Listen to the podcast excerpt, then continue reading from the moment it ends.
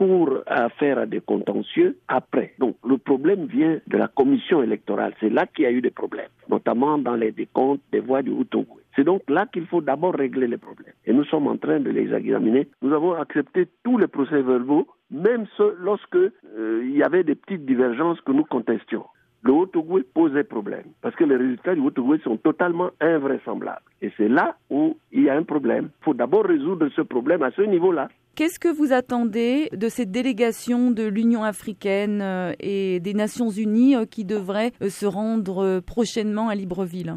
Il y a les Nations unies qui ont fait une déclaration. Il y a l'Union européenne qui a signé avec le gouvernement un contrat pour observer les élections, qui a aussi annoncé ses résultats. Il y a la France, l'Union africaine, il y a donc tous ces corps se sont prononcés. Nous, nous attendons de toute la communauté qu'on dise le droit et que la vérité des urnes soit reconnue, c'est tout. Nous attendons simplement que les choses se fassent conformément à la loi, conformément au bon droit. Qu'en est-il de la mobilisation aujourd'hui? L'ONU nous a demandé de lancer un appel au calme. J'ai lancé un appel au calme et, à ma surprise, les violences se sont arrêtées de notre côté. On nous a dit qu'on a lancé le même appel du côté du gouvernement, qui n'a jamais donné un signe. Les morts continuent, on tue, on pille. L'ironie du sort, le pouvoir annonce trois morts. Nous nous comptons à Libreville seulement entre 50 et 100 morts et les organisations qui s'occupent de ces choses-là nous disent, c'est pas nous qui aurons 300 morts. Est-ce qu'il y a encore des personnes euh, de l'opposition qui sont euh, arrêtées? Nous avons 1000 personnes au moins arrêtées parmi nos, nos militants. On ne nous permet même pas d'aller les voir dans les hôpitaux et dans les prisons. On nous empêche même d'aller voir dans les morgues, pouvoir compter le nombre de morts. Est-ce qu'il y a des noms de leaders qui sont éventuellement en état d'arrestation que vous pourriez citer? Oui, bien sûr, je peux vous citer par exemple M. Bertrand Zibi Abagé, qui est quelqu'un qui a démissionné il y a à peine un mois, qui était avec Ali. Il est à la DGR, à la Direction générale des renseignements. Que pensez-vous, Monsieur Ping, de la démission du ministre de la Justice?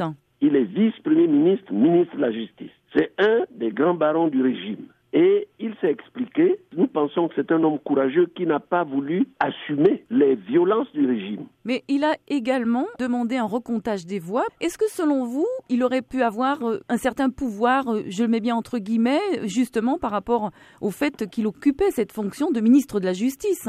Oui, je crois également. Mais s'il n'a pas été écouté, s'il n'a pas été entendu, et si les violences perduraient, je crois qu'il est tout à fait normal qu'il dégage sa responsabilité. Alors, est-ce qu'il s'est rangé de votre côté aujourd'hui? Oh, Je crois qu'il a simplement demandé que la démocratie, que la justice, euh, soit reconnu et que on félicite le vainqueur. Est-ce que vous vous attendez à plus de défections euh, d'une certaine manière euh, du côté d'Ali Bongo? C'est en cascade. Le général, le général commandant en chef de l'armée vient de démissionner, Monsieur Bibaye. Vous-même, Monsieur Ping, vous vous êtes euh, déclaré président. Alors comment allez-vous gérer cette situation Si on ne passe pas par un recomptage des voix, euh, si rien ne change, est-ce que vous avez l'intention notamment de, créer un, gouvernement euh, parallèle? Créer un gouvernement parallèle, c'est facile. Mais nous pensons qu'il faut recourir aux moyens les plus appropriés pour éviter le chaos. Et nous allons prendre nos responsabilités le moment venu.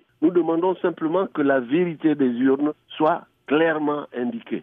Et nous appelons la communauté internationale à venir veiller à tout cela. Il faut quand même qu'on vienne arbitrer. Et les observateurs des Nations Unies ont été, des observateurs de l'Union Européenne ont été là. Ils ont tout vu. Ils connaissent la vérité. Si la communauté internationale ne fait pas ça, c'est l'équivalent d'une non-assistance à peuple en danger. Il y a une fragilité partout parce que nous avons des mercenaires ici qui parlent anglais, qui parlent portugais, qui ne parlent pas le français et qui sont cagoulés. Un régime qui dispose de toutes les forces du pays, l'armée, la gendarmerie, la police et tout, qui fait appel à des mercenaires étrangers et à des milices. C'est incroyable. Comment maintenir un groupe de gens comme ça? Nous avons affaire à un État voyou.